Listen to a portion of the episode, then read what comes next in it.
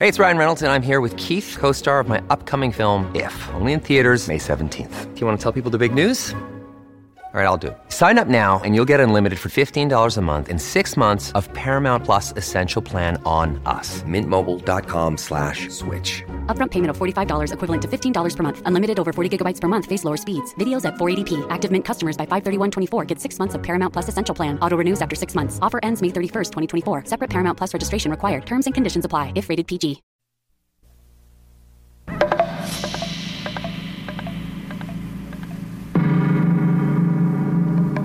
Han estado allí desde siempre, masivas y enigmáticas en su perfecta simetría esférica.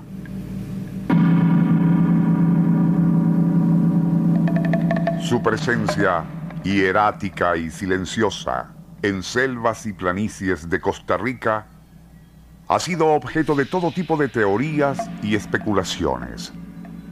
No es para menos, ya que esas asombrosas esferas de piedra constituyen un fenómeno arqueológico precolombino único en el mundo.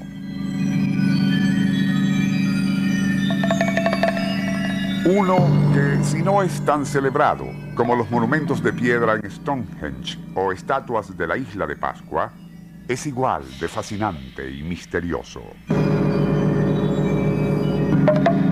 Hasta podría decirse que lo supera en un aspecto, la exquisita perfección de su forma esférica.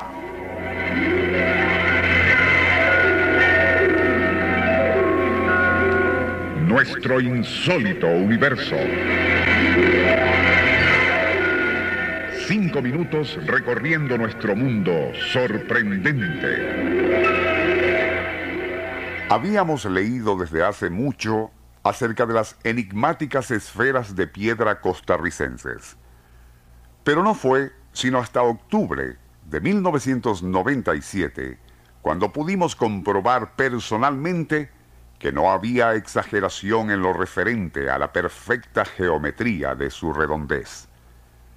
Es tan absolutamente uniforme que la primera impresión es de incredulidad. Cuesta trabajo aceptar cuando se palpa su impecable superficie, que tan asombrosa precisión no fue el producto de tornos y maquinaria moderna. Las esferas son de todos tamaños, desde el de una pelota de fútbol hasta impresionantes moles con casi 3 metros de diámetro. Pero todas, absolutamente todas, poseen la misma e impresionante perfección en su acabado.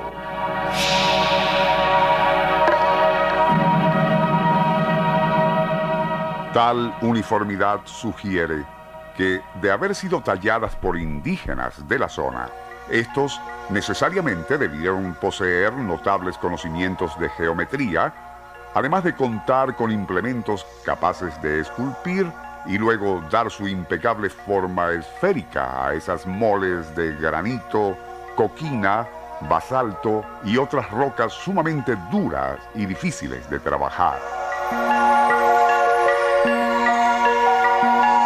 Pero, y a pesar de extensas búsquedas y excavaciones, nunca se ha podido encontrar el menor rastro de instrumentos o herramientas que se emplearan para calcular el diámetro, cortarlas y luego darles su forma esférica.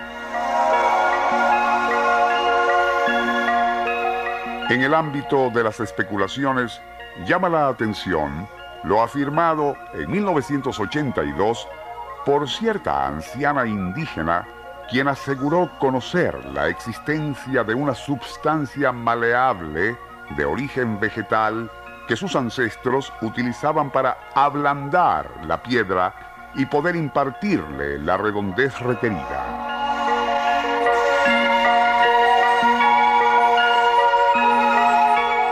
Algo que, por fantástico que parezca, también se ha dicho en Perú, para explicar la forma como los incas podrían trabajar y moldear la dura piedra con la cual erigían sus monumentos. A comienzos de 1949, el arqueólogo norteamericano Samuel Lothrop al divulgar la existencia de las piedras redondas de Costa Rica, habló de leyendas según las cuales esas esferas de distintos tamaños representaban para sus creadores al Sol y su corte de planetas.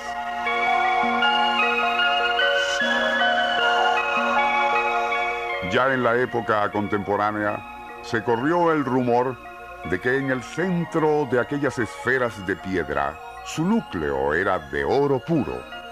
Ello motivó a que muchas de esas obras maestras fueran despedazadas con dinamita en inútil búsqueda de un metal precioso que nunca existió. A nosotros se nos comentó que algunas de esas insólitas piedras, las de basalto, emitían una inexplicable vibración en determinada época del año de allí que si una persona apoya sus manos con firmeza y durante tiempo suficiente en ellas, recargará su organismo de la misma energía biomagnética que supuestamente proviene de allí. Ello, por cierto, nos recordó un ritual que veteranos operadores de audio aquí en nuestro país hacían y quizás todavía hagan en emisoras y estudios de grabación. El de poner en marcha los aparatos desmagnetizadores que se utilizan para borrar cintas y colocar allí las palmas de sus manos durante un buen rato. Pensaban, y por qué no, que su acción piezoeléctrica contribuye a limpiar cuerpo y mente de fluvios negativos.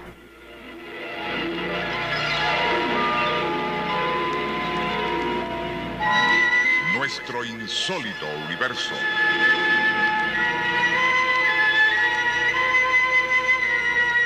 Libreto y dirección Rafael Silva. Operador Francisco Enrique Mijares. Les narró Porfirio Torres.